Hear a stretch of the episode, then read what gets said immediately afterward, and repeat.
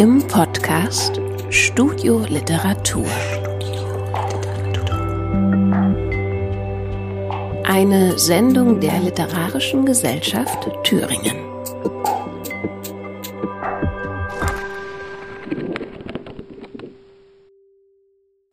Hallo und herzlich willkommen zu einer neuen Ausgabe von Studio Literatur, einer Sendung der Literarischen Gesellschaft Thüringen.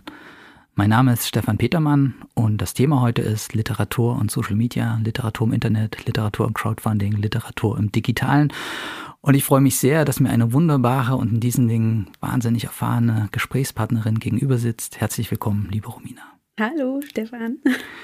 Wir werden dieses große, große, weite Thema ähm, anhand deiner Biografie besprechen, an dem, was du getan hast und gerade tust. Da freue ich mich sehr darauf. Bevor wir damit loslegen, ähm, spielen wir vielleicht ein Lied. Du hast ein bisschen Musik mitgebracht. Was hören wir zuerst? Genau, ich würde sagen, wir steigen ein mit Epic von Calexico.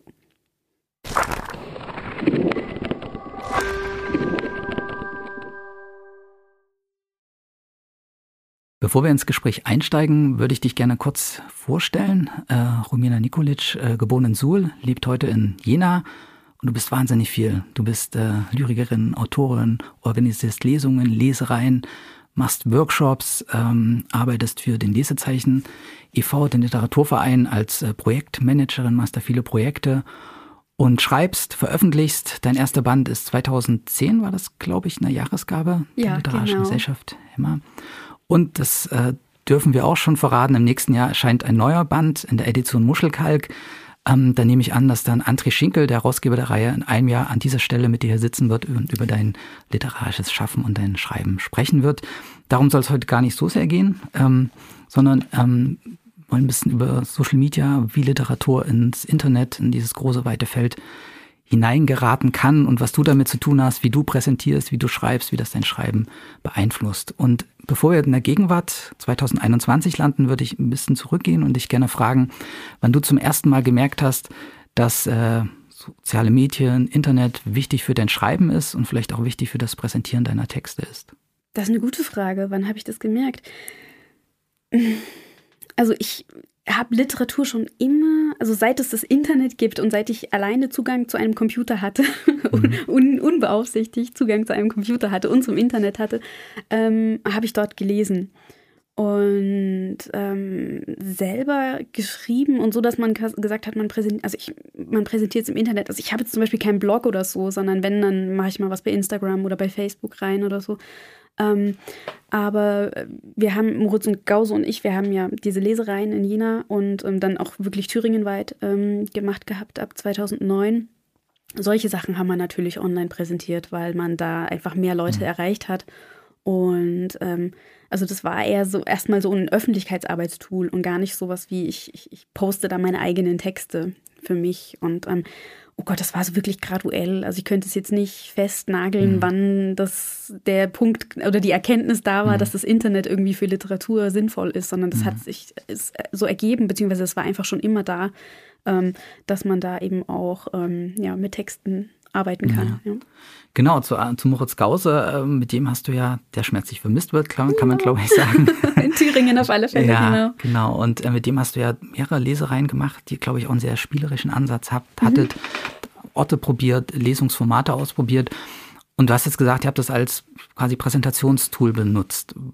Was war die Plattform, auf der ihr da gearbeitet habt? Damals? Genau, wir haben hauptsächlich, also wir hatten eine Website tatsächlich mhm. noch, also das würden wir jetzt wahrscheinlich nicht mehr machen, aber wir hatten, äh, wir haben Facebook genutzt, hauptsächlich als ähm, ja, wir hatten da verschiedene Seiten oder haben natürlich das auch immer auf mhm. unseren eigenen Seiten dann ähm, gepostet und so weiter, wenn wir Veranstaltungen hatten oder eben auch die, die Bilder dann von den Veranstaltungen. Mhm. Das war ja das, was dann immer so gezogen hat. Wir waren ja im Kunsthof und das ist ja an sich schon als Location total cool, weil wir jedes Mal wechselnde Ausstellungen hatten. Mhm. Ähm, im, im, im Rahmen derer wir unsere Veranstaltung hatten. Und es sah halt einfach total cool aus immer. Mhm.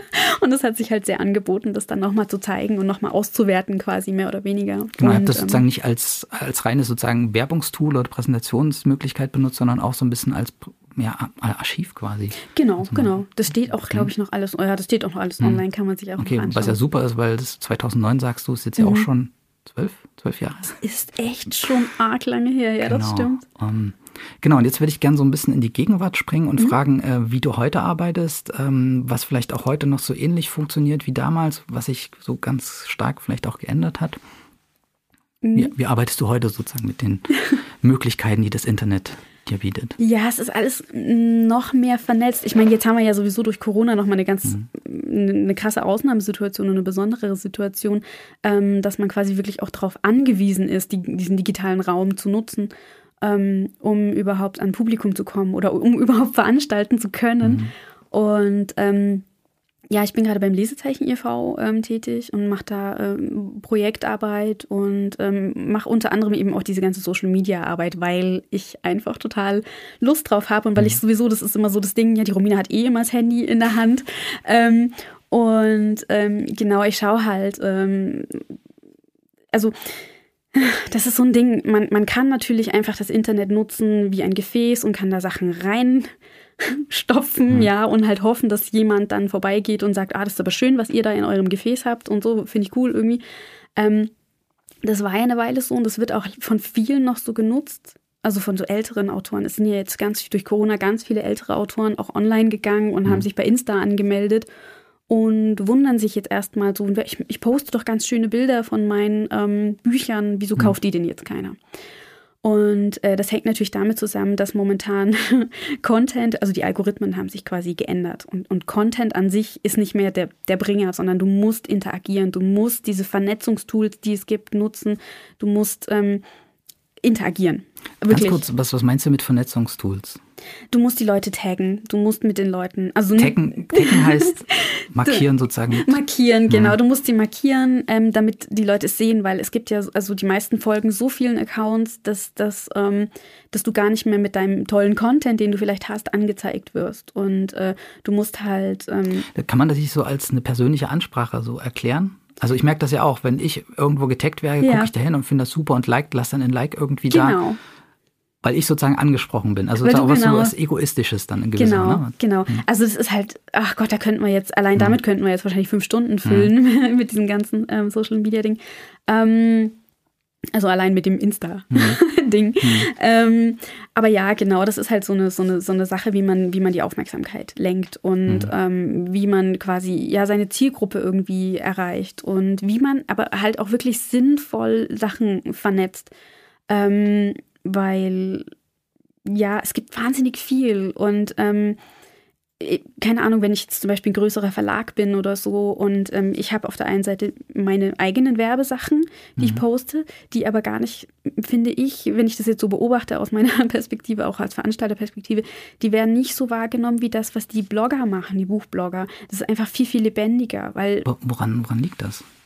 Weil die einfach anders kommunizieren. Und weil Verlagscontent, das ist vorproduziert, das ist glatt, das ist von der Werbeagentur vielleicht mhm. gemacht. Und was, was, also es gibt natürlich auch hochprofessionelle Blogger, ähm, wo das auch alles ganz glatt und, mhm. und geschniegelt aussieht. Aber ich habe immer den Eindruck, dass die Leute, wo es wirklich so ein bisschen rougher ist und, mhm. und, und, und, und noch so ein Hauch, so dieses äh, dilettantisch Begeisterten mhm. hat, ähm, Jetzt nicht in Bezug auf das, was sie hm. schreiben, sondern in Bezug auf das, wie es gemacht ist. Mhm. Also schon liebevoll, aber irgendwie halt ein bisschen Seele halt hat. Und das ist halt bei Firmen und, und Verlage, große Verlage sind halt nun mal auch Firmen. Mhm. Äh, das geht halt so ein bisschen verloren, weil die halt so ihren, ihren, ihren Contentplan auch haben. Und zum Beispiel jetzt war wieder Muttertag, da ist halt überall so ein Muttertagspost, da wird schnell mhm. im Archiv geschaut, oh, was haben wir irgendwie gerade, was, was passt irgendwie, hm. welches Buch passt und dann posten wir halt dazu nochmal hm. was oder irgendein Zitat oder so. Und das ist halt einfach nicht so geil. Ne? Geht es da vielleicht auch so um den Echtheitsanspruch, wo man sagt, die Firmen, die haben alle bestimmte Absichten, die wollen verkaufen Richtig. und der, der Blogger, der macht das eben aus eigener Überzeugung. Dem glaube ich dann auch. Genau, da geht, ja, das ist halt so, genau, es mhm. ist so ein Authentizitätsding. Also, mhm. oder, oder so ein, ja, so eine mhm. Absicht mhm. halt. Ähm, ja, wenn du halt weißt, okay, der Verlag will mir mhm. halt was verkaufen. Der Blogger, ja, meine mhm. Güte, der macht ja auch im Endeffekt Werbung für den Verlag. Aber ähm, ich sehe das jetzt, äh, auch die Autoren, ähm, die interagieren natürlich mit ihren Verlagen mhm. auch ne, und freuen sich, wenn der Verlag was macht. Aber ich sehe halt wirklich, dass das mit, den, mit, mit Bloggern oder mit Fans auch einfach nur. Ähm, es ist ja nicht jeder, der ein Buch postet. Ähm, äh, ein Buchcover postet oder so oder zeigt, wie er da beim Kaffee mhm. irgendwie ein Buch liest, ist ja nicht jeder gleich ein Blogger oder so, mhm. aber ähm, das sind ja teilweise auch einfach nur Fans oder halt Vielleser oder whatever.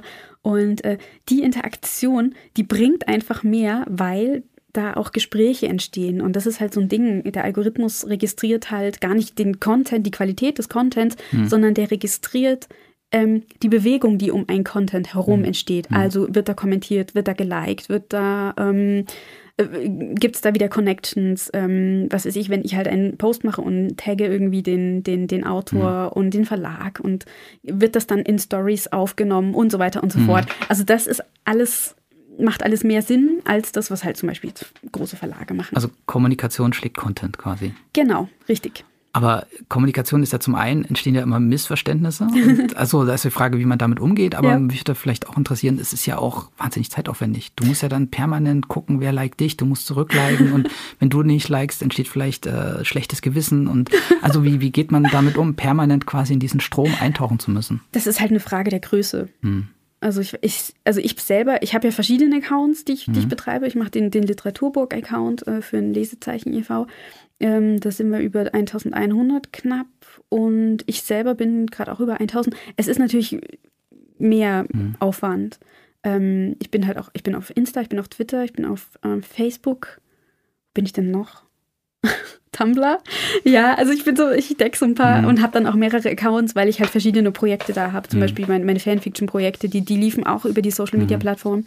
und wurden darüber, ach, Discord und so, da haben, das haben wir als Organisationstool ähm, mhm. verwendet. Das ist ja so ein, so ein äh, ja, so ein, so ein Chat-Channel-Ding quasi, ähm, mhm. was hauptsächlich von Gamern genutzt wird. Und ähm, ja, es ist wahnsinnig zeitaufwendig. Also wenn, wenn du jetzt hier meinen Partner sitzen hättest, der würde dir einen Vortrag darüber halten, wie schrecklich es ist, mhm. äh, wenn man dann beim Abendessen auch immer aufs Handy schielt und so. Und es ist natürlich, es ist wahnsinnig zeitaufwendig, weil du musst halt, es ist wirklich nicht so, dass du was postest und legst dann das Handy weg, sondern du mhm. musst dann wirklich schauen, was passiert. Weil gerade die erste Stunde nach einem Post ist mhm. halt entscheidend. So dafür, wie der Algorithmus ist ein. Aber das ist, das ist so ein Ding, da müsste man wahrscheinlich jetzt mal einen Workshop zu geben. Da gibt es bestimmt viele Interessenten. Ja. Ähm, ich glaube, ich würde gerne mal sozusagen, vielleicht am ganz konkreten Beispiel, also wenn du mhm. sagst, du postest jetzt nicht privat oder für deinen Fanfiction, mhm. äh, für deine Accounts, sondern ihr habt ein neues Buch, um meinetwegen Rückkehr zu Ranes oder zurück mhm. zu Ranes und, äh, oder eine Veranstaltung, die ihr sozusagen öffentlich machen wollt und bekannt machen wollt. Ähm, wie gehst du da vor? Überlegst du da für den Kanal, muss ich die Ansprache wählen, für, für, für, für, die, für, für den Kanal das Foto auswählen? Wie gehst du da vor? Oh Gott, das ist wirklich ganz unterschiedlich, weil ich versuche es halt eben nicht zu zu sehr nach Plan zu machen. Mhm. Also natürlich schaut man, was passt da besser, was passt da besser. Und also es gibt ja da verschiedene Tools, wie man quasi auch so cross-posten kann, dass mhm. du, was weiß ich, oh, wie heißt das eine Ding? Mm, das ist quasi so ein Tool, so ein übergeordnetes mhm. Tool. Da bereitest du alles vor und kannst es auch ähm, queuen, also quasi planen, dass es zu einem bestimmten Zeitpunkt halt ge gebracht wird.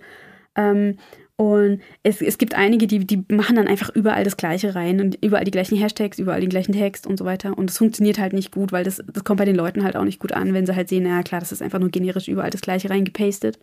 Ähm, und deswegen, ich schaue halt immer, dass es wenigstens ein bisschen variiert und äh, angepasst ist, auch von der Ansprache her, weil, weil man, also man sieht ja, also im, im Backend quasi siehst du ja, was du für Publikum hast und was für Leute dazugreifen auf ähm, den Content. Und da kann man das so ein bisschen, auch kann man so ein bisschen, mhm.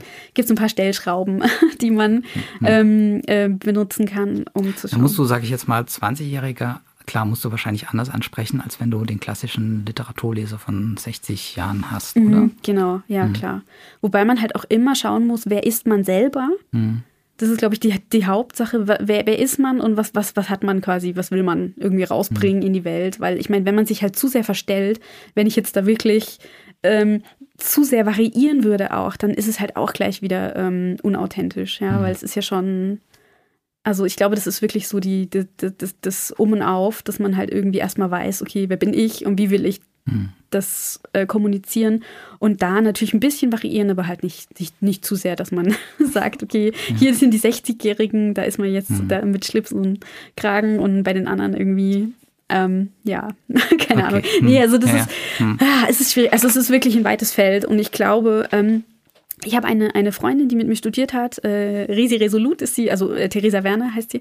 Ähm, die hat mit mir Literaturwissenschaft studiert und ähm, Kunstgeschichte auch in Jena und äh, die hat sich darauf spezialisiert, die macht, ähm, die ist, nennt sich selber Digital Storytellerin Und die hat sich wirklich darauf spezialisiert und gibt da auch Workshops und Coachings und äh, bringt es den Leuten bei, wie sie erstmal selber checken, was, ähm, was, was sie eigentlich da transportieren wollen, beziehungsweise vernetzt halt auch Leute. Das ist halt auch so ein Ding, man kann nicht alles selber leisten ähm, man muss die Leute zusammenbringen. Und das ist halt auch so ein, ein Punkt meiner Arbeit, dass ich halt sage, okay, ich, ich mache wahnsinnig gern so Anthologieveranstaltungen mhm. oder so große Veranstaltungen, wo viele Leute zusammenkommen. Mhm. Ich liebe unser Festival auf Burg Ranis, weil ähm, ich finde manchmal das, was im, im Hintergrund, ähm, im, im Backstage passiert, mhm. ähm, was für Leute sich da begegnen oder was dann auch nach den Lesungen für Publikumsbegegnungen noch auf dem Hof dann stattfinden, wenn es denn wieder möglich sein wird. Ich finde das noch fast noch interessanter als die Lesung an sich. So, das ist so mein, mein, äh, ja, ich, ich liebe es einfach an dieser Arbeit halt. Ja. Ja. Lass uns da vielleicht dann gleich nochmal weitersprechen und jetzt noch ein weiteres Lied spielen, das du mitgebracht hast. Ähm, ach Gott. Ich würde sagen, ach, wir hören mal einen Song von Andrew Bird. Höre ich gerade sehr gerne. Ja.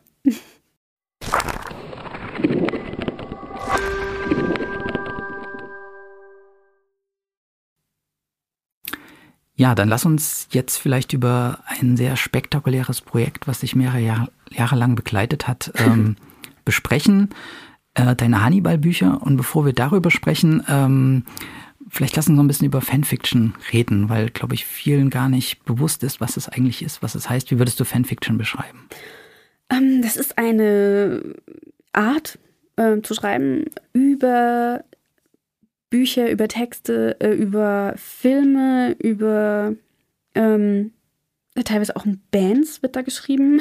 also quasi über, über Dinge, die schon da sind und die schon fertig sind, wo es schon, schon ein, ein Werk quasi gibt, ähm, die dann adaptiert werden und um, also nochmal umgesetzt werden. Ähm, was weiß ich. ich. Ich selber komme aus dem Akte X-Fandom. Ganz früher so mit, mit äh, 12, 13 habe ich angefangen, Akte X-Fanfiction zu lesen ähm, weil ich einfach immer teilweise die Serie gar nicht schauen durfte in dem Alter, weil die immer so spät kam und weil sie auch ja. eigentlich äh, für das Alter vielleicht jetzt gar nicht so geeignet war. Ähm, naja, jedenfalls habe ich dann halt im Internet mir da Texte angeschaut und, und ähm, es geht eben über, über so, also es ist Fiktion. Also es werden die Geschichten weitergesponnen, es werden alternative Enden geschrieben. Es, es wird, was weiß ich, gerade bei Akte X, die äh, Mulder Scully Romance wird dann halt ähm, mhm. äh, weitergeschrieben, das, was in der Serie nicht mhm. gezeigt wird. Es geht dann auch vielfach ins, äh, ähm, naja, ins, ins, ins X-Rated äh, hm. Dings rein, ähm, was jetzt auch nicht so altersgemäß war, aber naja, whatever. Ich habe sehr gut Englisch dadurch gelernt. Ja. Ich habe ein sehr gutes Englisch-Abi hm. gemacht, weil ich einfach so früh angefangen habe, ähm, auf Englisch diese Texte zu lesen, weil die, die großen Plattformen für Fanfiction sind einfach englischsprachig, weil das halt die Sprache ist, die halt auf hm. der Welt am, am ähm, häufigsten gesprochen wird. Und das ist ein Riesenfeld, also da gibt es ganz viele äh, Subgenre auch ähm, und ganz viele abgefahrene Ausprägungen. Ähm, ich habe da mal für Website, für dieses feministische ähm, Magazin, mhm. einen Text darüber geschrieben, was, was ähm, Fanfiction eigentlich aus feministischer Sicht oh, mhm. leistet, weil ähm, ein, ein Großteil der, der Fanfiction-Schreiber sind halt einfach Frauen. Mhm. Und, oder oder ähm, Menschen, die sich als äh, weiblich identifizieren. Und ähm, das ist wahnsinnig spannend, ähm, wie da zum Beispiel auch Sexualität dargestellt wird. Und ähm, was es da für, für, für wieder bestimmte Rollenmodelle aufgebrochen werden und so weiter. Also es ist total interessant. Mhm. Und, und äh, generell dieser ganze Aspekt äh, der, der, der Transformative Work, also der Adaption, ähm, wie man quasi ähm, über äh, bestimmte äh, Grenzen hinaus oder äh, Sachen, äh, äh Inhalte nochmal transformiert und äh, für ein anderes Medium quasi ähm, abändert. Ne? Wenn dann bei Hannibal zum Beispiel, mhm. ähm, das waren ja Bücher, dann gab es die Filme, dann gab es die Serie und jetzt wird aus der Serie wieder werden wieder Texte hm. äh, geschaffen, beziehungsweise äh, gibt es dann ja auch natürlich Fan-Art, ähm, ganz viel Verschiedenes, ganz abgefahren cooles Zeug. Ähm, und ja, genau. Also das finde ich wahnsinnig spannend, wie das, wie das quasi, mhm. wie der Stoff an sich. Es ist ja eigentlich, es ist ja ein, ein Thema, das irgendwie tausende Jahre alt ist. Also diese Stoffgeschichte oder Motivgeschichte, wie, mhm. wie quasi Stoffe einfach weitergegeben werden und sich dadurch verändern, aber irgendwie auch im Kern äh, immer die gleichen Themen eigentlich äh, verhandeln. Ja. Ja, es ist irgendwie so eine Doppel-Emanzipation. Einmal so vom Autor, der halt, wenn du so das klassische Verständnis hast, der schenkt dir halt eine Welt und du darfst dich drinnen bewegen, aber darfst nichts anfassen. Mhm. Plötzlich kommt jemand und sagt, okay, das ist ganz nett, ich baue das mal um und dann wird halt aus dem Haus ein Schiff, einfach weil dir das mhm. gefällt. Und das zweite ist so, dieses, du, du löst dich auch von bestimmten äh, Ver Verbreitungsmöglichkeiten. Also du mhm. brauchst nicht mehr Socamp, der zehn Harry Potter Fangeschickten ver verlegt, weil ja. das wird nicht passieren, sondern ja. du machst eben diese, diese Foren, schreibst auf Englisch und hast dann plötzlich so diese ganze Welt zur Verfügung, die halt deine, ja. deine Texte das finde ich sehr interessant. Ja, ja da gibt es Wahnsinn, da gibt es so krasse Phänomene. Ich meine, ein, ein berühmtes Beispiel ist natürlich immer hier Fifty Shades, genau. Mhm. Ähm, wo es dann quasi wieder kommerziell wurde, weil das mhm. Fanfiction an sich im Internet ist eigentlich nicht kommerziell. Also mhm. das ist, das machen die Leute ähm, in ihrer Freizeit und das machen die wirklich. Also das ist das, was mich so beeindruckt hat daran. Ähm, das ist jetzt ein bisschen ketzerisch, aber manche dieser, dieser ähm, Autorinnen oder Autoren und Autorinnen sind da mit so einer Leidenschaft und mit so einer, mit seiner, so einer Akribie und mit so einer ähm, ja, Professionalität am mhm. Werk. Ich möchte mal meinen, dass jetzt nicht alle Autoren, die gut äh, mhm. in, in, in, in ähm, im Futter stehen und in Lohn äh, stehen, so, ein, so einen Anspruch an sich haben. Wie, wie, diese, wie diese Menschen, die da, was weiß ich, die sind ja auch, das sind von Lehrern über, über ähm, ähm ich kenne welche, die auch an meinen Projekten teilgenommen mhm. haben, die, die arbeiten im, im Bundestag eigentlich, ja, und haben da irgendwie Bürojobs und ähm, hm. gehen halt nachmittags nach Hause oder abends nach Hause und setzen sich dann halt noch drei Stunden hin und arbeiten wirklich ganz akribisch an ihren Texten und ähm, haben dann auch wirklich ihr, ihr, ihre Fans wieder im Fandom, hm. die warten auf nächstes Kapitel. Und ähm, die, das ist wirklich toll. Und das ist natürlich mhm. auch so ein Ding bei Fanfiction. Du hast natürlich ein direktes Feedback. Du, du wartest jetzt nicht wie als Autor, ne? du schreibst dein Buch ähm, in deiner stillen Kammer und dann nimmt das der Verlag und dann geht das hin und her mit dem Lektor und dann kommt das irgendwann raus und dann wartest du halt hm. auf Rezensionen. Das hast du nicht, das ist viel unmittelbarer natürlich bei der Fanfiction. Ne? Du bist da, die, die Leute warten da direkt, die reißen es dir quasi aus der Hand und dann kriegst du auch unmittelbar deine hm. Breitseite mhm. oder dein Lob. Und das ist ähm, für viele sehr interessant. Ich kenne auch ein paar ähm, Autorinnen und, und Autoren, die ähm, klassisch publizieren und die aber auch unter Pseudonym im, im Fanfiction-Bereich ähm, arbeiten, weil sie halt sagen, es ist einfach nochmal ein ganz anderes Erlebnis mit dem Schreiben und ja, man mhm. kann sich nochmal anders austoben und so weiter und so fort. Und halt dieses direkte Feedback ist halt sehr schön. Das ist jetzt dadurch, ähm, dass viele mhm. Autoren auch online sind direkt, mhm. ähm, ist das nochmal was anderes. Mhm. Ich finde das wahnsinnig lustig. Da ist jetzt auch so große Autoren. Marica Bodrusic, Bodrusic mhm. habe ich jetzt gesehen, die ist jetzt auch bei Instagram mhm. oder was weiß ich, Sascha Stanisic ist es ja sowieso schon länger. Sein, sein Insta- und Twitter-Game ist wirklich äh, top-notch. Ja. Ähm, und Jan ja. Röhnert, ne, hier aus unserem mhm. Thüringer Kreis, der ist jetzt auch bei Instagram. Ja, aber sozusagen zu den Fanfiction, ähm, also es fehlt ja dann auch so ein Filter. Also wenn man sozusagen mhm. den Text direkt online stellt mhm. und die Reaktion bekommt, dann ist es ja was anderes, als wenn man an einem Text arbeitet. Es ist jetzt sozusagen kein, keine qualitative äh, Be Bewertung mhm. sozusagen, aber es gibt ja sozusagen dieses klassische Veröffentlichungsgame, mhm. wo halt ein Lektor drüber schaut und das mhm. wird gegengelesen und ja. Und da geht sozusagen unmittelbar direkt raus. So. Äh, ja, äh, nee, da gibt es ein System, das mhm. ist nutzen manche, manche nutzen es nicht. Ähm, das ist so eine persönliche Entscheidung. Ähm, aber ganz viele Autoren, die ich kenne, haben, äh, oder AutorInnen, die ich kenne, haben äh, Beta-Reader. Ähm, oh, okay. Also Leute, die halt sagen, also die, quasi der Lektor mhm. für, die, für die Fanfiction ist quasi der Beta-Reader, der das dann quasi erstmal zugeschickt kriegt und der Feedback gibt und der quasi Fehler ausmerzt und der mhm. aber halt auch so, ähm, was weiß ich, irgendwelche erzählerischen. Inkonsistenzen irgendwie versucht mit auszumerzen. Mhm. Und das ist natürlich auch immer die Frage, welchen Anspruch man hat. Es gibt da wahnsinnig ambitionierte Fanfiction-Projekte. Eine, eine Bekannte von mir hat, äh, ich glaube, es war Stolz und Vorurteil genommen und hat ein Crossover gemacht aus Stolz und Vorurteil und der Geschichte von, von Hannibal Lecter und Will Graham in, aus okay. Hannibal. Aber mhm. im, in einem ABO-Verse, also in einem Alphabeta Omega-Verse, wo quasi ganz eigene Gesetze und Regeln Ganz kurz, gelten. was ist das für ein Universum? Das ist ein, das ist ein alternatives Universum, mhm. in dem die Menschen, oh Gott, das muss ich jetzt schauen, dass ich das irgendwie runtergebrochen kriege ganz. Es ist so ein bisschen aus der, aus der Biologie, also so, mhm. wo, da werden quasi so ähm, Verhaltensmuster von, ich, ich sage jetzt mal, Wolfsrudeln oder Wölfen mhm. äh, oder ja so hundeartigen ähm, Lebewesen hm. angewendet auf, auf, auf Menschen. Und da gibt es dann so Alphas und Omegas und so weiter. Und das ist ein, das ist ein Universum, in dem auch ähm, MPREG, also äh, Male Pregnancy, möglich ist. Und das ist halt so, so, so ein interessantes, ich sage jetzt mal Gesellschaftsmodell auch, ähm, dass dann Männer plötzlich eben schwanger werden können. Mhm. Und ähm, dieses äh, Role-Reversal-Ding, mhm. was da halt irgendwie läuft, ist da total interessant auch. Gibt es eigentlich auch ähm, sozusagen dieses Universum in, sag ich mal, klassischen ähm, Literaturbetrieb oder existiert sowas nur in die, im Fanfiction-Bereich? Ich habe es tatsächlich, ich, ich, das müsste ich mal recherchieren, weil das würde mhm. mich auch interessieren, ob es mittlerweile so ein bisschen durchgesickert ist. Also ich kenne es tatsächlich erstmal jetzt nur aus dem, aus dem Fanfiction-Bereich. Mhm. Ja. Dann lassen Sie jetzt vielleicht den Sprung schaffen zu, äh, zu deinen Hannibal-Büchern. Ähm, was, was hast du da gemacht? Was da passiert? What did you do? Ähm, ich habe, ähm, ja, ich, ach Gott, da muss ich ein bisschen einen, einen Bogen machen. Ich, ich bin 2014 ähm, Mama geworden und äh, ich, jeder, der, der irgendwie mal ein Kind bekommen hat oder irgendwie ja, äh, sich in, in Elternschaft begeben hat, äh, ist, ist, äh, weiß, dass die, die Anfangszeit ist halt so ein bisschen boring und ähm, die Nächte vor allen Dingen, äh, man ist halt viel wach und man ist halt, das, das, das kleine Menschlein, das redet halt noch nicht mit einem, ne? Logischerweise. Und ähm, ich habe da halt angefangen, wieder Fanfiction zu lesen. Weil ich, wie gesagt, früher Akte X und dann bin ich halt irgendwie so, weil ich Hannibal gerade geschaut hatte in der Schwangerschaft und, ähm, und ich fand die Serie wahnsinnig gut. Ähm, bin ich dann halt irgendwie auf, auf Hannibal-Fanfiction hängen geblieben.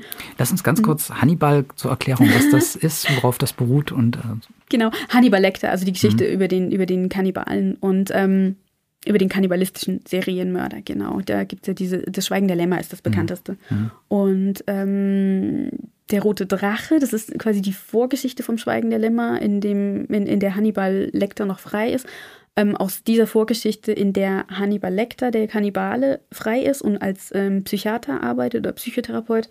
Ähm, und ähm, parallel quasi ermittelt der, der, der äh, FBI-Agent Will Graham und sucht nach einem Mörder und es ist halt witzig, weil er, er, er nimmt dann Hannibal Lecter als ähm, also er konsultiert ihn immer, mhm. ohne zu wissen, dass er eigentlich der Mörder ist. Und er ergibt sich dann halt so ein witziges ähm, Katz-und-Maus-Spiel. Und äh, die Serie, ähm, die Brian Fuller gemacht hat, ähm, der von Pushing Daisies und Dead Like Me bekannt ist, irgendwie so auch so ganz großartigen Serien.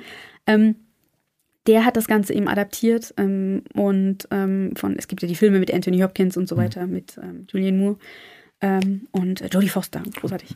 Ähm, und äh, genau, Brian Fuller hat das eben adaptiert für eine Fernsehserie mit Mads Mikkelsen und Hugh Dancy und Genau, die kam so 2013, so Genau. Nee, hm. Da war das, glaube ich, schon. Wobei. 2015 hat sie, glaube ich, geendet. Genau. Okay. Hm. Und äh, ja, genau. Hm. Sie lief okay. nur drei, drei Jahre leider. Ähm, Genau, und ähm, ja, der hat halt das auch so ein bisschen verändert schon alles und, und es ist wirklich eine wahnsinnig interessante Adaption und ich habe es irgendwie, ich finde das wahnsinnig faszinierend, wie, weil er halt selber, Brian Fuller, der Serienmacher, der ist ähm, wahnsinnig offen ähm, was halt wirklich so Fandom-Arbeit anbelangt. Und der lädt quasi alle ein und sagt, hey, hier, hier ist der Stoff, wirft das quasi mhm. raus und sagt, hier, macht was draus. Ähm, es ist total toll, wenn ihr kreativ arbeitet. Und, ähm, und so in diesem ganzen Spirit, ähm, ich kam da halt rein und habe da diese ganzen Leute irgendwie kennengelernt, die Texte gelesen, erstmal so für mich nur. Und ähm, bei vielen ähm, bei vielen Texten auf ähm, AO3, auf diesem großen, auf dieser Plattform, steht dann halt unten immer, stehen dann von den Autoren immer die, die Twitter-Handles oder die Insta-Handles oder mhm. eben viele sind auf Tumblr gewesen, bevor der große Tumblr-Purge kam, weil jetzt ähm, auf Tumblr darf man jetzt keine Pornografie mehr zeigen, mhm. deswegen mhm. sind jetzt viele da abgewandert, äh, leider. Ähm, und ähm, dann kommt man natürlich, dann folgt man auf diesen Plattformen den Leuten und dann kommt man irgendwie zwangsläufig auch ins Gespräch und ergibt sich so ein Austausch und ich habe da wahnsinnig viele Leute kennengelernt, die total cool sind. Und ich habe gedacht, oh, irgendwie möchte ich was machen und möchte mhm. was quasi so ganz pathetisch gesagt zurückgeben. Ähm, und habe dann gedacht, naja, was kann ich? Und ich hatte da gerade äh, 2000, ähm, wann war das? 2015, glaube ich, mit Jan Röhn hat so ein, so ein Anthologieband gemacht äh, zu Paulus Böhmers, nee, Moment, 2016 war das, mhm. zu Paulus Böhmers ähm, 80. Geburtstag also Paulus Böhmer, der Autor. Ähm, und ich dachte, ja, ich kann das eigentlich, ich kann das organisieren. Ich habe sowieso immer Sachen organisiert und mit vielen Leuten organisiert. Und warum nicht einfach eine große Fandom-Anthologie machen, um einfach dieses, dieses, dieses Internetphänomen, Fanfiction, ähm, halt für die Leute, äh, ja, denen quasi was zu schenken, was sie anfassen können und was sie, was sie sich zu Hause ins Regal stellen können. Das ist ein bisschen, keine Ahnung. Eigentlich dachte ich, na gut, vielleicht ist es ein bisschen eine dumme Idee, aber auf der anderen Seite, ähm, das sind halt Autoren, viele, ich, ich habe ja gesagt, es gibt welche, die ja auch traditionell publizieren, aber die meisten davon hm. werden wahrscheinlich nie ein eigenes Buch machen, wenn sie es nicht selber machen, ja, so im, im Self-Publishing. Da, da, wird kein Verlag kommen, wie jetzt bei Stephanie Meyer und sagen, hey, der Text ist eigentlich gar nicht so schlecht, ähm, den können wir verkaufen. Also jetzt. Ja, ne? Also das ist ja, ja, bei Stephanie Meyer, das war diese, das war diese Twilight-Geschichte ja, hm. und so weiter und so fort. Und ähm, ja, naja. Nee, und deswegen habe ich gesagt, lass, lass uns das doch machen. Habe mich mit einer Freundin zusammengetan, die ich da auch kennengelernt habe übers mhm. Fandom. Und ähm, die ist, die ist ITlerin und die ist wahnsinnig gut organisiert. Also ich habe immer gesagt, äh, oh, wir bräuchten vielleicht das und das noch irgendwie. Mhm. Und dann hatte die irgendwie plötzlich eine Mailingliste irgendwie organisiert, mhm. wirklich innerhalb kürzester Zeit mit den entsprechenden Tools und so weiter. Ich also musst erstmal quasi eine, eine, Struktur schaffen, um überhaupt das Projekt angehen zu können. Äh, genau, ja mhm. genau. Wir haben dann einen eigenen Blog gemacht und ähm, hatten dann die mhm. Ausschreibungen und haben uns halt vernetzt mit ganz vielen Leuten, haben erstmal ausgelotet, ob es da überhaupt ein Interesse mhm. dran gibt und da haben ganz viele gesagt, oh ja, cool, das wäre voll schön und so. Ähm, ohne zu wissen, wer wir eigentlich sind und ohne unsere Qualifikation dafür zu checken. Das mhm. ist halt auch so ein, so ein Ding, man hat da wirklich einen wahnsinnigen Vertrauensvorschuss ähm, aus, dem, aus dem Fandom bekommen. Und ähm, ja, naja, wir hatten dann relativ schnell nach der Ausschreibung, wir haben das so thematisch gemacht, haben gesagt, okay, wir machen es jetzt nicht ganz durch, wild durcheinander, mhm. Kraut und Rüben, sondern wir sagen, okay, wir, wir geben dem Ganzen irgendwie einen gewissen thematischen Rahmen und haben das ausgeschrieben, haben viele Texte bekommen, mussten dann auch auswählen, mussten dann auch, ähm, natürlich haben wir das gemacht, haben lektoriert und so. Das war für viele aus dem mhm. Fandom erstmal eine ungew ungewohnte Erfahrung, mhm. dass da wirklich nochmal jemand so intensiv auch in den Text reingeht und Anmerkungen macht und mhm. so. Und die waren aber, also die, die im Buch sind, die waren da alle ähm, ganz dankbar und haben, mhm. haben das auch wirklich gut mitgemacht. Und ähm, das war ganz, ganz schön. Und ähm, dann haben wir gesagt, okay, wie kriegen wir es, wie kriegen wir es äh, gedruckt? Ne? Weil das ist ja, wir hatten ungefähr für 300 Seiten Texte. gesagt, okay. und, und Bilder waren ja auch. Bilder dabei. auch, genau. Und ähm, da haben wir gesagt, okay, wir müssen irgendwie, wir machen das über Crowdfunding. Aber das stand relativ schnell fest, dass wir über Crowdfunding versuchen. War das, das, seid ihr damit eingestiegen? Also war das von Anfang an da oder kam das dann im Laufe des. Äh, nee, wir haben das den Leuten so von Anfang an gesagt. Also wenn wir es mhm. drucken wollen, mhm. man kann das ja auch online machen. Es gibt ja ganz viele Scenes, die quasi online dann einfach als, als PDF zum mhm. Download mhm. irgendwie bereitstehen. Und äh, das ist an sich auch eine, eine, eine gute, legitime Sache. Ähm, aber wir haben gesagt, es wäre halt cool, wenn wir es irgendwie gedruckt kriegen könnten und wir versuchen es einfach. Mhm. So, es war irgendwie, ja, so ein, so ein Test und dann haben wir uns halt hingesetzt und haben uns eine Strategie überlegt für, fürs Crowdfunding. Also Crowdfunding, ne, das ist dieses Ding, wo halt Leute einfach äh, sich zusammentun und äh, jeder gibt einen gewissen Anteil an, mhm. an, an Geld und ähm, Genau, da gibt es ja so spezielle Webseiten sozusagen, wo man genau. das Projekt einstellen kann und dann Richtig. einen bestimmten Zeitraum definiert man genau. und da wird dann das Geld dann eingesammelt. Genau, ja. genau. Und ähm, ja, das, wir haben Kickstarter genutzt, haben es über Kickstarter mhm. gemacht, das erste Projekt äh, zu Radiance mhm. Anthology. Und äh, es war schockierend tatsächlich, weil wir hatten ähm, einen Monat angesetzt für 16.000 Euro. Und ich glaube, wir waren innerhalb von 25 Stunden voll finanziert. Also wir hatten natürlich allen Bescheid gesagt, hatten gesagt, sagt euren Freunden Bescheid. Ähm, wir haben da entsprechend die Leute getaggt und so weiter. Und ähm, dadurch, ganz, ganz kurz, aber sozusagen, ihr habt schon da sozusagen auf die, wo du am Anfang davon gesprochen hattest, über die Vernetzung, das Richtig. war sozusagen ganz elementar wichtig. Kannst du da vor, kannst du sagen, wie viele Leute da quasi von Anfang an wussten und äh, waren das 50 Leute, 100 Leute oder? Ähm? Naja, das, das Fandom, das sind ein paar tausend Leute okay. oder mm, ich würde jetzt mal, weil ich weiß es nicht, ich weiß tatsächlich nicht, wie viele hm. wir sind, aber ähm, hm. es, es, sind ein paar tausend Leute hm. und wir haben natürlich 100 Autoren im Buch drin gehabt hm. und das ist natürlich super praktisch, hm. wenn du einfach schon so eine Basis hast von Leuten, hm. die auf alle Fälle dieses Buch haben wollen und die ein großes Interesse daran haben, dass so ein Buch entsteht und ähm, dadurch hast du halt einfach schon mal ja, eine gute mhm. Grundlage. Und die haben das natürlich dann weiter verbreitet. Und wir hatten auch richtig Glück. Ähm, wir haben dann, sind auch rangegangen, einfach ganz, ganz frech und haben dann Brian Fuller halt getaggt und der fand das total geil und hat, mhm. ähm, ja, hat das auch ähm, das Buch gekauft und, und, und hat da nochmal äh, die Werbetrommel irgendwie mitgerührt, indem er mhm. einfach darüber getweetet hat dass er das Projekt so, hey cool, ich habe ja gerade ein total cooles hat, Buch. Hat man, hat man das gemerkt dann, als er den Tweet abgesetzt hat. Das ne? ja, genau. Also wir waren schon voll finanziert. Aber da, das war einfach nochmal so ein hm. wahnsinniger Boost. Und äh, wir waren dann innerhalb von, also als der, wie gesagt, wir waren am ersten Tag voll finanziert. Hm. Und äh, dann lief es ja noch einen Monat weiter und wir sind von also 16.000 Euro, die wir eigentlich brauchten, um hm. zu drucken, ähm, waren wir dann äh, beim ersten Buchprojekt am Ende bei irgendwas über 54.000 Euro und es ist natürlich wahnsinnig komfortabel für ein mhm. Buch, das man drucken möchte. Und ich meine, natürlich Versand ist natürlich mhm. auch noch mit drin. Und es ist bei weltweitem Versand ist es schon ja. äh, auch eine, eine Nummer äh, oder eine Hausnummer, ähm, die man da einplanen muss. Aber ähm, es ist natürlich trotzdem mhm. wahnsinnig viel für so ein Buch und deswegen konnten wir da wirklich ein, ein A4 Hardcover-Band draus machen mit allem möglichen Schnickschnack mhm. wie Farbschnitt und äh, Prägung und so weiter und so fort. Ähm, hat sich die Druckerei auch gefreut. Wir haben hier lokal in, in Rudolstadt drucken lassen. Ah, okay. ähm, ja. Weil wir gesagt haben, na gut, das Geld behalten wir jetzt oder, oder wir möchten mhm. das natürlich jetzt auch in der Region dann quasi mhm. einsetzen irgendwie. Und das war ganz schön, ja. Also das war wirklich ähm, sehr, sehr aufregend mhm. und sehr, sehr, sehr schön, das dann wirklich in Händen zu halten und ähm, bisschen irrsinnig auch, weil ich habe dann die ganzen Bücher zu mir nach Hause liefern lassen.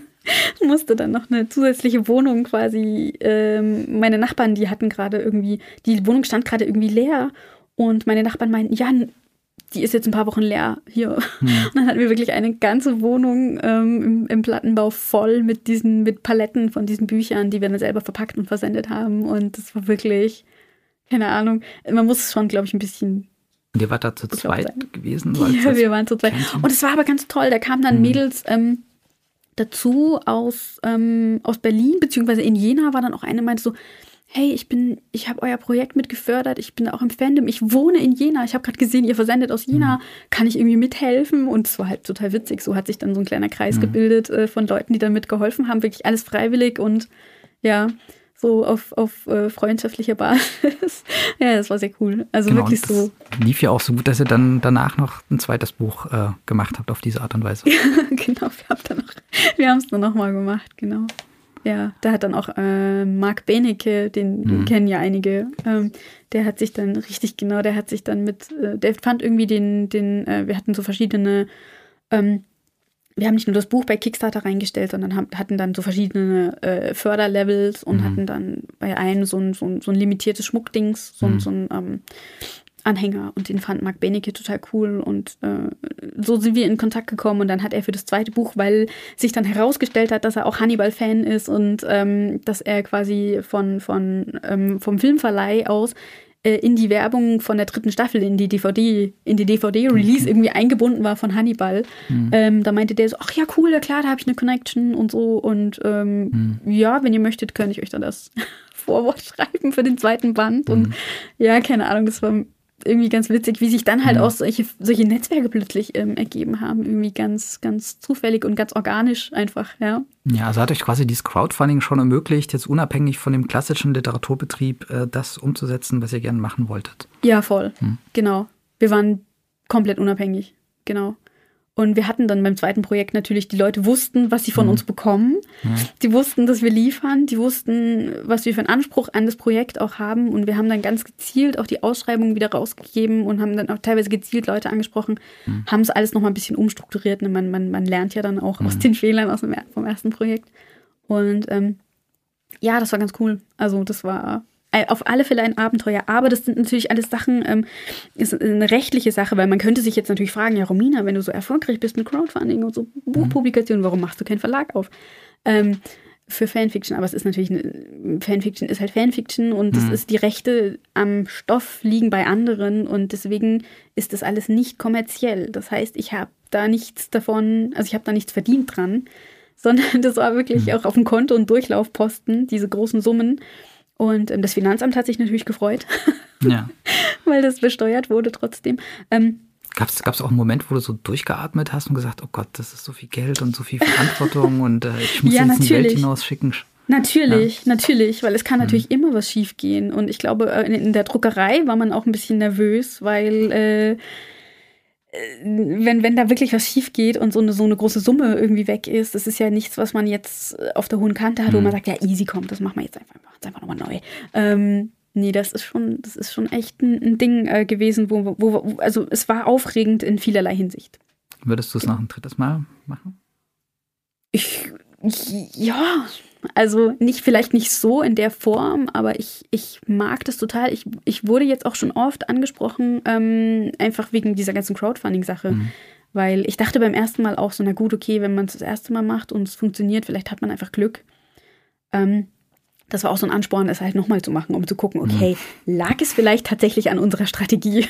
ähm, die wir verfolgt haben, lag es an, an den Kooperationen, die wir da hatten und an dem, wie wir das Ganze angegangen sind. Und dadurch, dass es beim zweiten Mal auch funktioniert hat, wir waren auch wieder bei 48.000 Euro fürs zweite Buch, ähm, habe ich gedacht, okay, okay, okay, ja, ich glaube, wir, wir haben da einen guten, mhm. wir wissen so einigermaßen, wie es geht, äh, zumindest für so eine Art Projekt. Und ja, ich habe da jetzt auch schon einige Leute beraten dürfen, äh, wie, wie man sowas aufzieht. Natürlich in, in unterschiedlichen Bereichen, jetzt mhm. Musik oder was weiß ich, irgendwelche anderen ähm, Projekte. Kannst du da so einen Tipp verraten oder sagst, darauf sollte man unbedingt achten oder das sollte man auf gar keinen Fall machen? Beim Crowdfunding? Mhm. Oh Gott. Also was, was man auf keinen Fall machen soll, ist zu sagen, oh, ich habe hier was Cooles.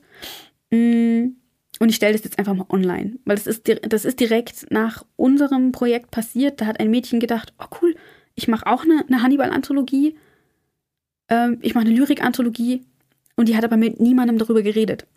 Also man braucht, das ist wirklich, das sage ich, das, das ist um und auf, ähm, das würde Amanda Palmer auch sagen. Ich habe mich da viel mit Amanda Palmer, die Frau von Neil Gaiman, von dem Autor, die Musikerin ist. Und Musikerin auch, ist und die die erste ist äh, oder gewesen ist, die die 1 Million ähm, Dollar Grenze bei, bei einem mhm. Crowdfunding-Projekt für ein Musikalbum ähm, gesprengt hat. Du brauchst eine Community. Wirklich. Das mhm. ist so ähnlich wie das, was ich vorhin gesagt habe mit dem, mit dem, also nur Content, nur eine geniale Idee, nur ein geniales Produkt reicht nicht. Du brauchst Leute, ähm, die sich dafür interessieren und ähm, mit denen du in Verbindung bist und nicht einfach nur, hey, ich habe hier was, was ich euch verkaufen will. Das darf nicht die einzige mhm. Verbindung sein, sondern es muss irgendwie organisch sein. Also deswegen, ich, ich würde immer davon abraten, ähm, im stillen Kämmerchen irgendwas zurechtzubrauen mhm. und sich dann hinzustellen auf eine, mhm. auf eine Milchkiste und zu sagen, hey hier, oder auf den Bierkasten und zu sagen, hey hier mhm. ist es, bitte kauft alles, weil das funktioniert nicht. Aber es ist ja auch so ein bisschen, wie sage ich jetzt mal, die klassischen, klassischen Anführungszeichen, mhm. ähm, ja, Vertriebe oder Betriebe oder Wirtschaften arbeiten, die ja auch immer gucken, wo ist denn die Zielgruppe? Also wenn man jetzt mhm. Zielgruppe mit Community so gleichsetzt, kann man ja auch drüber diskutieren. Aber oh, ja. erst klar werden, für wen mache ich denn das, was, mhm. ich, was ich mache? Ich habe das gemerkt, ich habe auch Crowdfunding gemacht sowohl erfolgreich als auch unerfolgreich. Und ich habe gemerkt, dass ich mich äh, schwer damit getan habe, weil da für mich zwei Rollen miteinander verschmolzen sind. Sozusagen ich als derjenige, der halt etwas, ich sag's mal pathetisch, schafft, ja. schreibt und die Rolle des Verkäufers. Weil ja. ich muss dann eben viel kommunizieren und viel sagen, das wird eine super Sache. ja, genau. Und beim Schaffensprozess gehören für mich halt die Zweifel dazu. Also ich weiß nicht, mhm, ja. ob das gut wird, ob ich das überhaupt schaffe. Und trotzdem da schon zu wissen, zu trommeln und so, das fiel mir dann schwer. Mhm, also ich merke sozusagen eine Rolle wenn man sich auf eine Rolle beschränkt, klappt das. Und du hast ja, glaube ich, du warst ja dann auch nicht in dem Sinne, du hast ja nicht das Buch geschrieben, sondern das war Nein, genau, das genau. ist wirklich so ein Ding. Also ähm, es fällt einem ein, es fällt einem leichter, es ist mhm. einfacher, wenn man das für so ein anderes Projekt macht. Mhm. Ich glaube, wenn ich jetzt selber meinen eigenen Muschelkalkband mhm. äh, so bewerben müsste, das, das wäre, glaube ich, schwieriger. Mhm. Genau. Es ist wirklich, da ist die Community wirklich wichtig. Ja. Und die Leute, die ähm, die auch dran glauben und die einen auch immer wieder pushen dann auch und sagen, hey, ja, ja, doch, doch, doch, ich glaube, das ist echt ein cooles Ding. Ne? Dann lass uns für die Podcast-Community da draußen ein nächstes Lied spielen. Oh Gott, da habe ich direkt was rausgesucht. Ähm, und zwar, ich mag ja, ich mag total Coverversionen. Und ähm, ich habe so eine Stalker-Playliste, wo so Songs, die eigentlich anders, also die nicht so krasse Stalky-Vibes haben, die, wenn man sie irgendwie ein bisschen anders spielt, die dann so ein bisschen Stalker-mäßig rüberkommen. Und von dem Song, der heißt One Way or Another, man kennt es, glaube ich, von Blondie, ne? One mhm. Way or Another und so weiter. Da ja. gibt es von Until the Ribbon Breaks äh, eine total abgefahrene Version, von der es auch ein total cooles Hannibal-Fan-Video gibt. Und den hören wir uns jetzt an.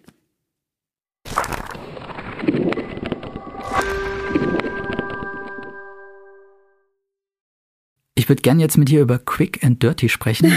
Eine ähm, ja, Lesereihe, die du seit März machst, ähm, mit Lesezeichen e.V. in der ACC-Galerie in Weimar. Was ist Quick and Dirty? Quick and Dirty, genau. Das war eine, eine ganz, ja, eine, eine, eine, relativ spontane Idee äh, von Ulrike Mönnig, die im ACC das Kulturprogramm äh, gestaltet und organisiert. Und äh, wir hatten im vergangenen Jahr, im, im September, eine Streaming-Veranstaltung zusammen und Ulrike meinte so, ja, Romina, ich glaube irgendwie, ich sehe das, was du halt online machst und so weiter und so fort. Du kennst viele Leute. Lass uns doch mal einfach irgendwie schauen, ob wir da nicht was machen können.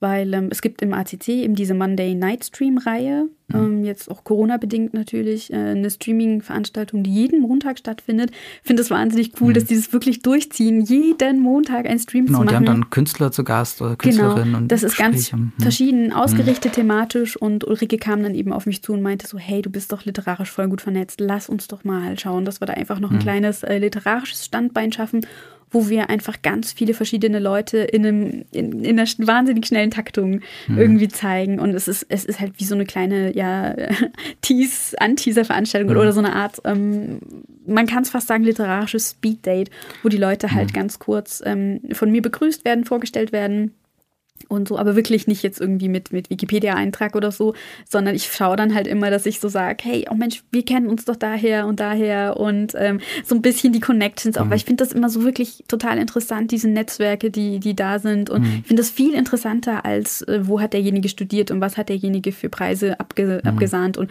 was hat er alles schon geschrieben.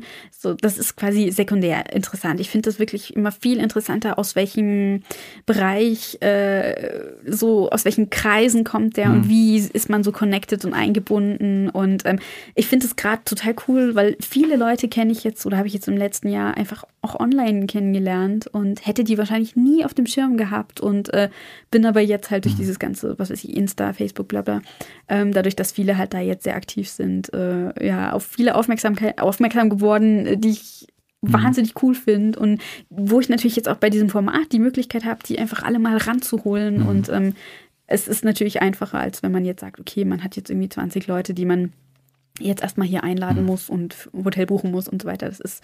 Aber es sind ja. sozusagen 20 AutorInnen, genau. die lesen drei Minuten und vorher ist ein kleines Gespräch. Genau. Und ich finde das ja. auch sehr schön, weil ähm, sozusagen, wenn, wenn dann die nächste Autorin angesprochen wird und du begrüßt die, dann ist so dieses typische Zoom, Zoom-Lächeln taucht dann irgendwie auf. Alle freuen sich dann und äh, das hat was, äh, was sehr Persönliches, das finde ich sehr angenehm. Aber der Gedanke, dass du wirklich nicht sagst, man nimmt halt drei, äh, drei Autoren und stell die ausführlicher vor, sondern es geht wirklich um die, um die Masse. Ja, es gibt ja, es gibt ja wirklich viele Veranstaltungen, mhm. wo, wo, wo, wo auch dieser sehr reflektierten ähm, Auseinandersetzung mit dem Werk ähm, mhm. Raum gegeben wird. Und wir haben halt gesagt, oh, wir kennen halt so viele Leute und wir wollen die am liebsten alle mhm. zeigen und wir wollen auch zeigen, was es für ein, für ein, für ein Panorama gibt mhm. einfach. Weil wir haben da auch so ganz unterschiedliche Leute. Wir haben da teilweise Leute, die, die hauptsächlich, also die noch keine eigene Publikation haben, die hauptsächlich auf Insta oder auf Clubhouse irgendwie aktiv sind. Ähm, witzig aus der ersten äh, Sendung, äh, der Tom Hohlfeld, mhm. der hat jetzt über diese Sendung einen Verlag gefunden. Oh. Und sowas, diese Effekte, ne, das ja, ist das, was ich halt meine, was, was ja. auch bei, bei, bei der Literaturbuch so interessant ist.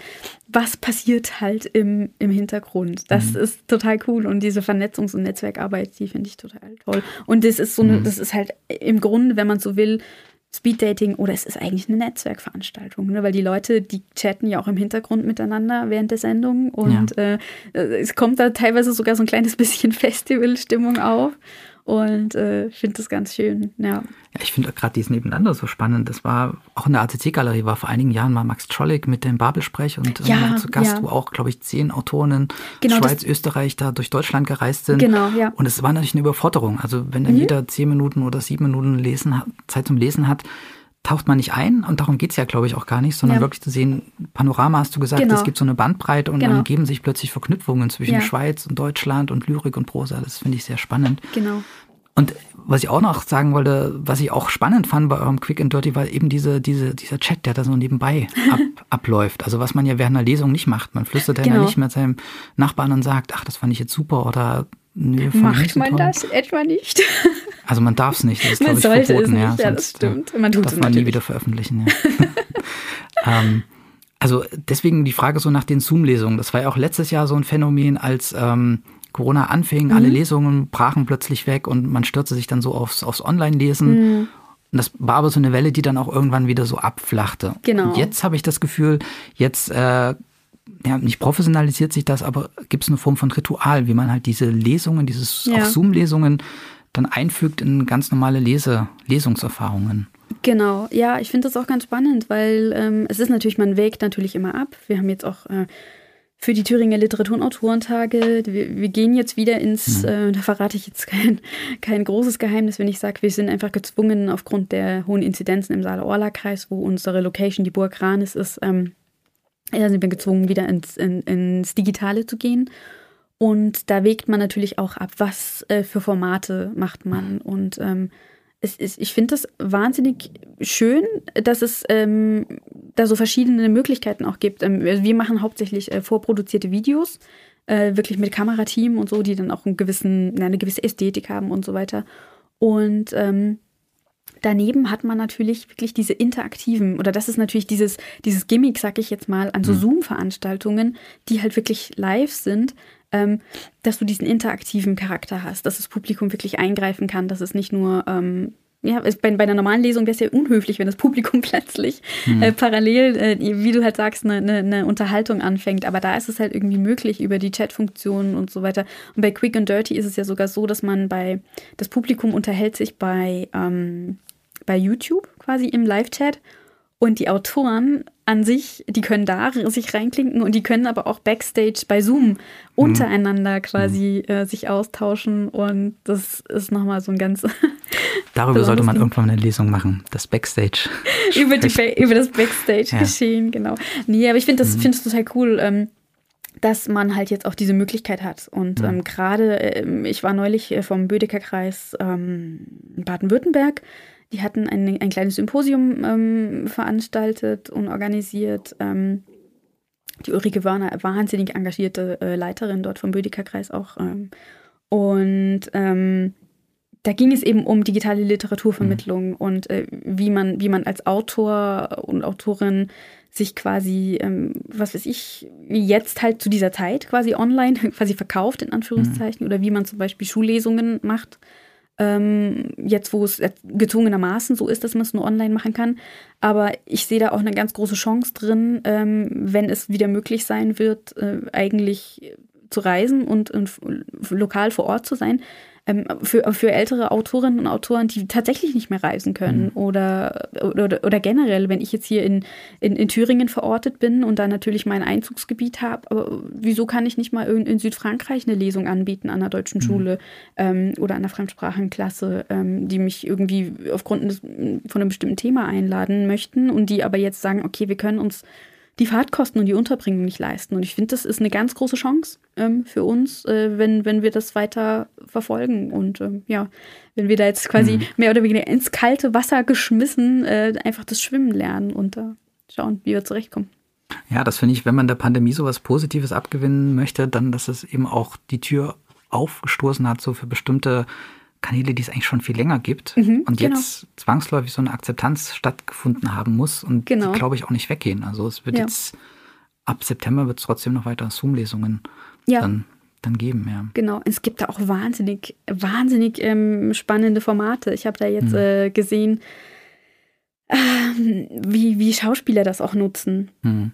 Um bestimmte äh, äh, ja, Texte zu performen. Also nicht einfach nur zu lesen, sondern wieder quasi mit dem Setting, das man dann eben hat, dass man da eben ein, ein Zimmer zur Verfügung hat und ein, ein Screen direkt vor sich hat, wie man da aber auch mit bestimmten Props und so weiter arbeiten kann und, und kann das als Performance-Tool nutzen und auch wirklich mit mehreren Schauspielern, die an mehreren Locations sind, jetzt egal wo auf der Welt. Und das finde ich total cool. Es ist wirklich eine, eine sehr interessante Sache. Ja, ich glaube auch, das ist kein Gegeneinander. Also niemand wird jetzt auf äh, Lesungen mit, an Orten sozusagen verzichten Mhm. wollen und niemand nur Zoom-Lesungen, sondern das ist so ein Miteinander von verschiedenen, verschiedenen Formaten. Ich würde, ähm, obwohl die Frage fast schon so ein bisschen beantwortet ist, ähm, nur mal fragen, wie man Literatur äh, sozusagen ins Netz auch bringen kann. Also vielleicht äh, zur Erklärung, also für mich ist Lesen also wirklich das Lesen, das Beschäftigen mit dem Text, so ein Ausschalten von Reizen, auch so ein quasi Verlangsamen der Zeit. Und so wie ich, auch wie wir am Anfang über Kommunikation und Internet und soziale Medien gesprochen haben, ist es ja so ein permanente Überflutung von, von Reizen, so nebeneinander mhm. auch von Geschichten, wenn ich beim Lesen mich halt auf eine Sache konzentriere. Und für mich ist immer die Frage, wie bringe ich das denn zusammen? Also gibt es überhaupt die Möglichkeit, ähm, dass sozusagen das Langsame des Lesens, das Konzentrierte des Lesens in sowas Unkonzentriertes wie das ähm, ja, soziale Netz zu transportieren? Ja, ich glaube, es, es kann nur nebeneinander. Also mhm. so an sich, das, das Internet ist halt ein Tool. Mhm. So. Ähm, und egal wie, äh, es wird nie das, das, das stille Lesen eines mhm. Buches oder was weiß ich, ob man es jetzt als Buch nimmt oder ob man es mit dem E-Reader oder am Handy liest oder so, das wird es wahrscheinlich nicht ersetzen. Ähm, aber ähm, die Art und Weise, wie Leute zur Literatur kommen, die beeinflusst es natürlich. Und es beeinflusst ja auch die, die ähm, Art und Weise, welche, was für einen Text man ähm, produziert. Äh, erstmal, mhm. ja. Also es gibt ja Insta-Poetry und da ist man ja durch das Insta-Format einfach erstmal gebunden äh, oder eine gewisse Länge gebunden. Es gibt ja auch, ach, ich finde Twitter-Bots total cool. Ja. Da gibt es ja, es gibt ja Twitter-Poetry, wo man wirklich diese, diese Länge von einem Tweet halt nutzt. Oder was weiß ich, mittlerweile kann man ja Threads machen, aber es muss ja trotzdem erstmal passen, so dass mhm. es. Ähm, also vielleicht Twitter-Bots heißt, dass die automatisch Inhalte. Genau, die automatisch, das ist nochmal was anderes, mhm. genau, als wenn ich selber das jetzt schreibe. Genau. Mhm. Twitter-Bots gibt es auch, das ist total cool. Das gibt es ja in verschiedenen, gibt Twitter-Bots, die Originaltexte ähm, generieren. Mhm. Und ähm, es gibt aber auch Bots, die quasi Werke von Autoren durchgehen und die da so mhm. prägnante Stellen rausfiltern und die dann quasi im Zwei-Stunden-Takt oder so posten. Ja. Ich liebe den N. Carson-Bot. Ich habe da gerade erst was mhm. zu gepostet. Ich liebe diesen Bot. Oder ähm, es gibt einen, äh, den hat, glaube ich, Jasmin Schreiber mit einem mit Freund zusammen ähm, gemacht. War das Jasmin Schreiber? Ich glaube. Ähm, den Samsa-Bot, Gregor Samsa-Bot. Oh. Der nimmt äh, immer den Anfang. Genau, und, und setzt dann. Und setzt aus dem, scannt hm. quasi das, oder das, äh, Quelle ist quasi das äh, Projekt Gutenberg oder alle Texte im Projekt Gutenberg. Und der Satzanschluss für den, den ersten Satzteil mhm. äh, aus der Verwandlung von Franz Kafka ist dann immer ein passender Satz aus irgendeinem Text aus dem Projekt ja. Gutenberg. Und es ist großartig, was es da für Kombinationen gibt. Ja, dem folge ich auch. Ich folge auch so, so einem äh, Kochbuchbot, der oh. sozusagen aus so einem Kochbuch dann immer neue Rezepte zusammensetzt, wo total irre ja. Sachen zusammen. Ja, es ist großartig, ja, wirklich. wirklich. Es gibt auch so ein, so ein ähm, Listenbot. Mhm. Der generiert aus Schlagzeilen und aus äh, tagesaktuellen Meldungen Listen. Mhm. Und da kommen auch mal, es ist manchmal ist natürlich viel Schwachsinn, was da, was da erzeugt wird, aber manchmal sind das so wirklich Sachen, die an sich irgendwie ein total poetisches Potenzial entfalten. Und es gibt Leute, die nehmen solche Sachen mhm. dann als äh, Writing Prompts. Also als Schreibimpulse, ähm, als Schreibanlass für, für, was ich, jetzt für eigene Texte oder auch ich kenne Leute, die das dann für, äh, sammeln für mhm. Werkstätten, für Schülerwerkstätten, für Schreibworkshops, whatever, für egal mhm. wen, ähm, die dann solche Sachen als äh, Writing Prompts reingeben, als, als Schreibübung. Ja. ja. das ist faszinierend. Ich hatte mal, äh, hatte glaube ich so, auch so ein Künstlerkollektiv, hatte mal so 10.000 Kommentare von der Pegida-Seite gesammelt und sozusagen ja. als rein Text. Und da habe ich sozusagen Pegida Poetry draus gemacht und ja. habe sozusagen aus diesen Rohmaterial dann Gedichte, Anführungszeichen sozusagen, zusammengestellt. Das macht totalen Spaß, auf diese Art und Weise dann auch dann diese Weise zu schreiben. Clemens Setz ist da so ein totales Trüffelschwein. Also ja, der voll. findet da total tolle Sachen dann, genau. ähm, wo man sich dann auch drin verlieren kann. Also ja, total. Es, mhm. ist, es ist wahnsinnig schön. Und weißt du, ich mag das total, dieses Spielerische an dieser ganzen mhm. Sache. Weil, ich meine, es macht uns ja auch Spaß, irgendwie mit sowas zu arbeiten und zu schreiben und so weiter. Und ich finde das immer, das ist, ich meine, man sieht es an meiner Bibliografie, die ja nun quasi nicht existent ist. Ich liebe es zu schreiben und ich liebe einfach mit so zu spielen und so Kram halt zu machen. Und ich, ich gucke da immer gar mhm. nicht drauf, ist das jetzt irgendwie verwertbar oder ist das irgendwie was, was man in zwischen zwei Buchdeckeln irgendwie mhm. irgendwann mal raushauen kann und im Verlag vorlegen kann. Vielleicht sollte ich das mal überlegen bei dem, was ich ja. tue. Ähm, aber ich, mir es da halt echt, äh, ich bin da so ein bisschen, weiß ich nicht, so ein bisschen blauäugig und mhm. ähm, ich muss immer so ein bisschen an den, wie heißt er, Ach, an den Joker denken im, mhm. im, im Dark Knight, wo er sagt so, ja, ich bin wie so ein Hund, der Autos jagt und ich, mhm. ich weiß, ich wüsste gar nicht, was ich mache, wenn, wenn ich ein Auto mal erwische. Und so, so bin ich ein bisschen ja. in Bezug auf Publikation, mhm. weil ich mache halt, ich bin da halt so drin und ich mag diese mhm. ganze Netzwerkarbeit und so und ich mag das wahnsinnig und ich gucke immer gerne, was passiert und so ja. und was auch andere Leute dann machen und so und ich vergesse dann immer, dass ich ja selber vielleicht auch mal was publizieren sollte und so, ja. weil ich da einfach so drin bin und Freude dran habe an dem Ganzen, was da so passiert. Ja.